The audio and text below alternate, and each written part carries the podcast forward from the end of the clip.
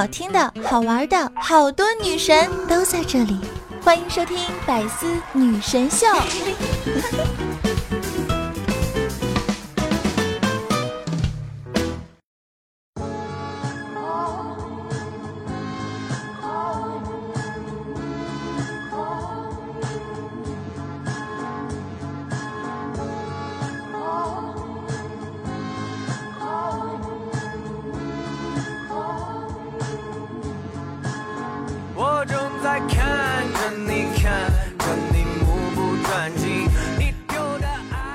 Hello，各位段友们，这里是你们最爱的百思女神秀，我是你们的肤白貌美、声音甜、帝都白美就差富的乌蒙女神小六六。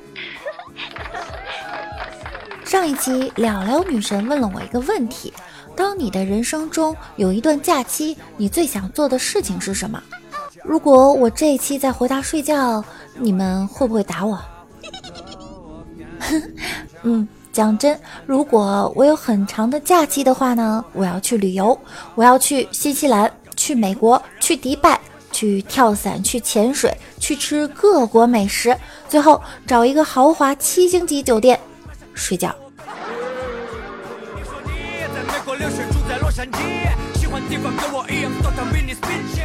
在做主播之前呀，六六是一个嗯宅女的反义词是什么？百度居然没有。嗯，反正我之前就是一个闲不住的人，喜欢逛街、美食、旅游。自从入了主播这行，几乎就不出门了。回想起之前旅游的时候，还是发生了不少搞笑的事儿呢。有一首歌叫《常回家看看》，有一种渴望叫常出去转转。在城里待久了，天天听噪音、吸尾气，忙家务、搞工作，每日里柴米油盐、吃喝拉撒，真可以说操碎了心，磨破了嘴，身板儿差点没累毁啊！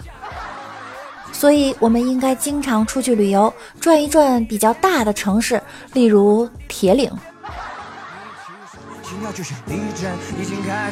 到青山绿水中陶冶情操，到历史名城去开阔眼界。人生最重要的是什么？不是金钱，不是权利，我认为是健康快乐。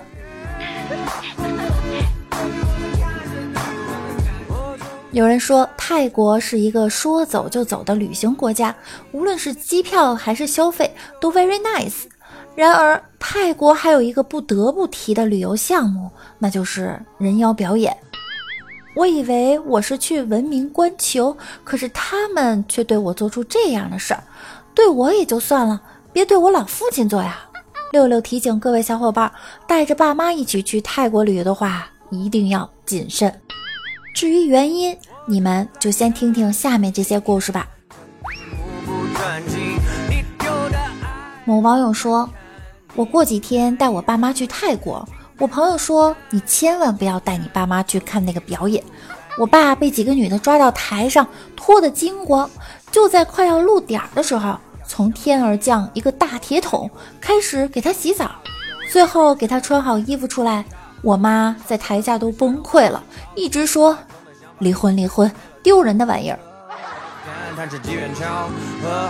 我去看的时候，旁边一对小情侣，男生被邀请，死活不愿意上去，他女朋友直接把他推上去了，一上去被三个女的扒光洗泡泡浴，他女朋友居然在台下又起哄又吹口哨，全场他女朋友看得最起劲儿。我跟我老公去看的时候，一开始坐后排，看见一个男的被抓上去扒光。等前排人走了，我拉着他想去第一排，吓得他死活不敢去，怕被抓上台。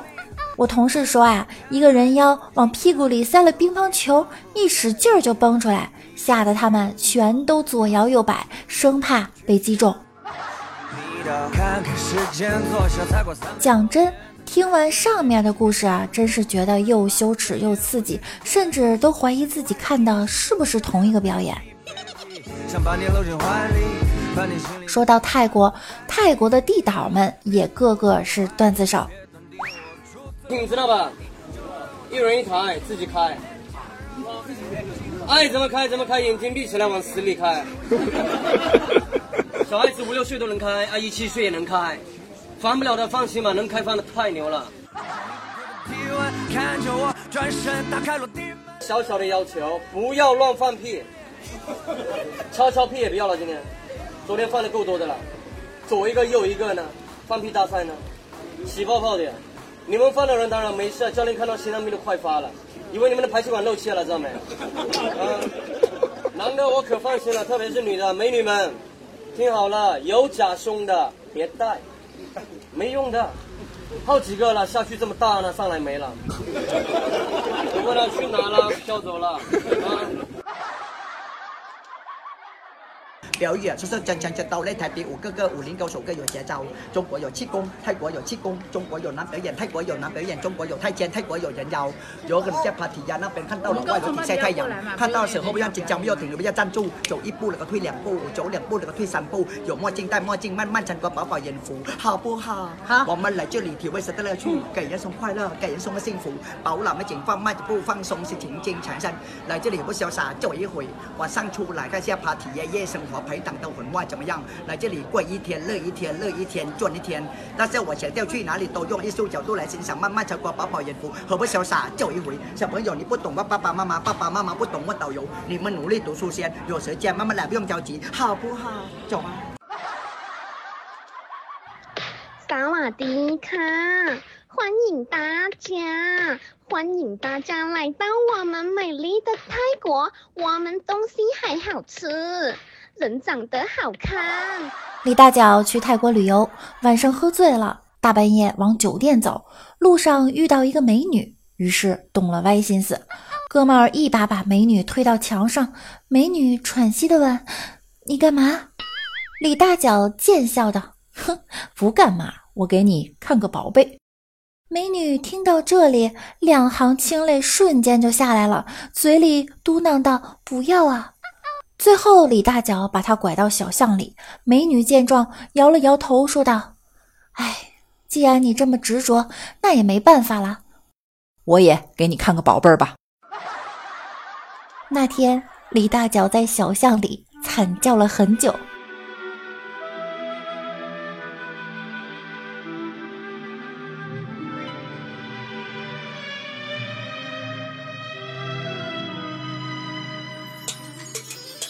怎么能哭呢？出门旅游遭罪，到处都是人，干啥都排队。我自言自语道：“哎，我下辈子啊，一定做男人。”老公一脸茫然的问我：“为啥呀，媳妇儿？”“因为上男厕所从来都不用排队呀。”几个驴友去乡下旅游，住在一个老乡家里。白天游山玩水，晚上打牌聊天，完全忘记了城市的喧嚣。老乡十分热情好客，把他们当成了座上宾。当然，他们也给老乡一些适当的钱物。这种事儿，来自商品社会的人不用教也会懂。几天过去，该玩的都已经去过了，意犹未尽。他们问老乡：“我们快回去了，临走前想吃一下你们当地的风味餐厅，您能不能带我们去找？”老乡想了想，问：“什么叫风味餐厅啊？就是你们这儿人们最喜欢的餐厅。哦，那还比较远，要借车才能去。”第二天，几个人包了一辆车上路了。山路颠簸呀，几个人很快就昏昏入睡。不知车子走了多久，终于停了下来。老乡推着他们：“醒一醒，到了。”几个人揉着眼睛，伸着懒腰下了车，抬头一看。靠，麦当劳！旅行就是挑一个明媚的天气，说走就走，只带两块钱买一张票，随便上一班地铁，不看马蜂窝旅游攻略，不问方向和终点，擦拭在城市中蒙尘已久的心灵，卸下那厚厚的伪装和防备，用心去拥抱这个世界，用心去和每个人交谈，说出你对这个世界的感谢。谢谢谢谢，行行好，给点钱吧。去泰安玩，和朋友约好第二天去爬泰山，谁最后一个到山顶呢，就要请客吃饭。早上起来就剩我和我同住的一个女孩，问了酒店的人才知道，一群坑货半夜就跑了。哼，我俩干脆坐索道上去，看他们一个个累得哈哒哈哒的爬上来，看到我们俩一脸的不可思议，那感觉别提多爽了。去黄山旅游，刚从黄山火车站出来，一堆大妈就围着我们，要不要住店？我们赶紧跑，他们穷追不舍。最后没办法，我们躲进了警察的治安岗亭。里面的警察听说我们是来旅游的，高兴地说：“哎呀，你们别躲了，就住我家去吧。我家就是开旅馆的，经济实惠。来，我这就叫我妈接你们。”于是我们就住进了警察妈妈开的旅馆。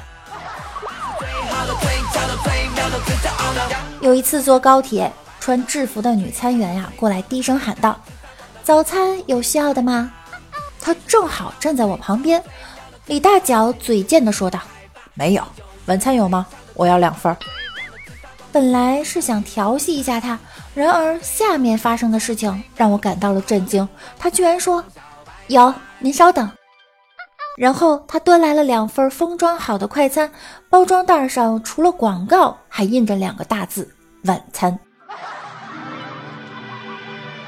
李大脚去官厅水库游泳，到中午准备回去。上岸后，他直接开车就走了。中途，老妈打电话让他买点特产回来，然后他就去附近特产店买了点土鸡蛋。结果付钱的时候一摸兜，我靠，我裤子呢？在大连动物园有满地散养的草泥马，我买了一袋胡萝卜，然后一群草泥马就围了过来，然而根本不够吃啊，有的喂不上，所以有很多草泥马对我吐了口水。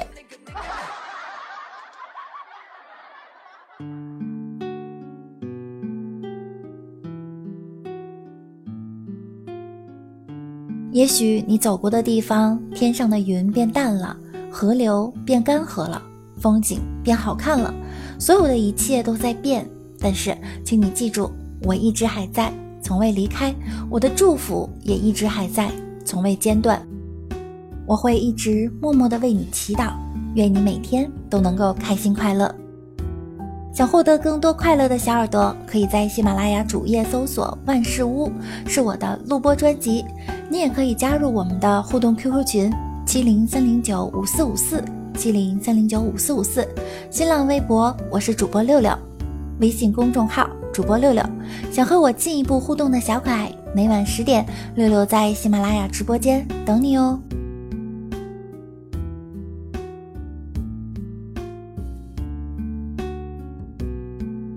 有一次去澳洲，因为当地有地接，所以去玩项目的时候，基本上会有福建人跟着。带你去玩，不用发愁英语交流。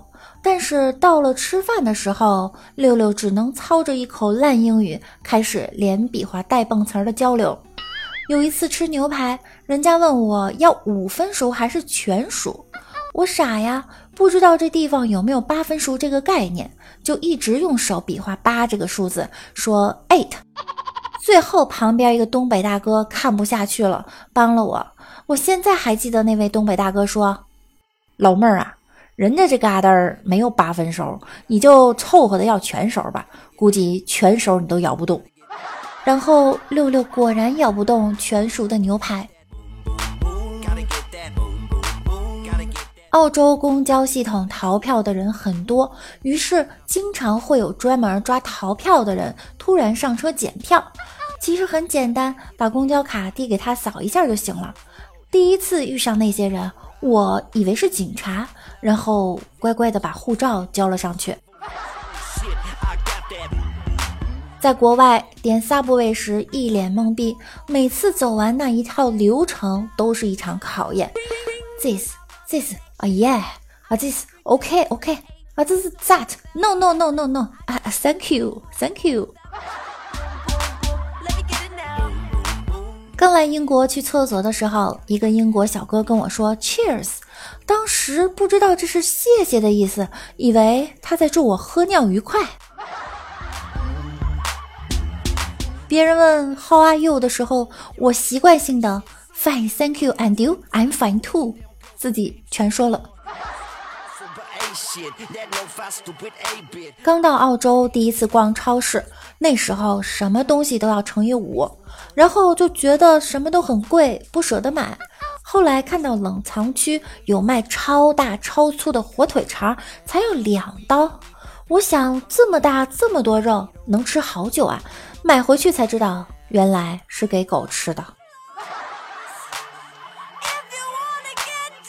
有一天，我看见我住的房子门前插了一个人的照片的牌子，以为房东要卖房。照片上的人是房产经纪。第二天，突然发现周围一片都被插上同样的牌子，哎，心想这个经纪人好厉害呀！出去转了一天，感觉不对，所到之处都是他在卖房，太牛了！还没见过一夜之间全城的房子都给一个经纪人垄断了。研究一下才知道。我靠，原来是选举广告。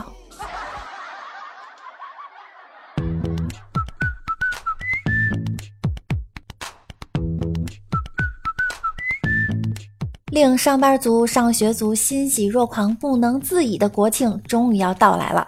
十三亿中国人，七天会发生什么呢？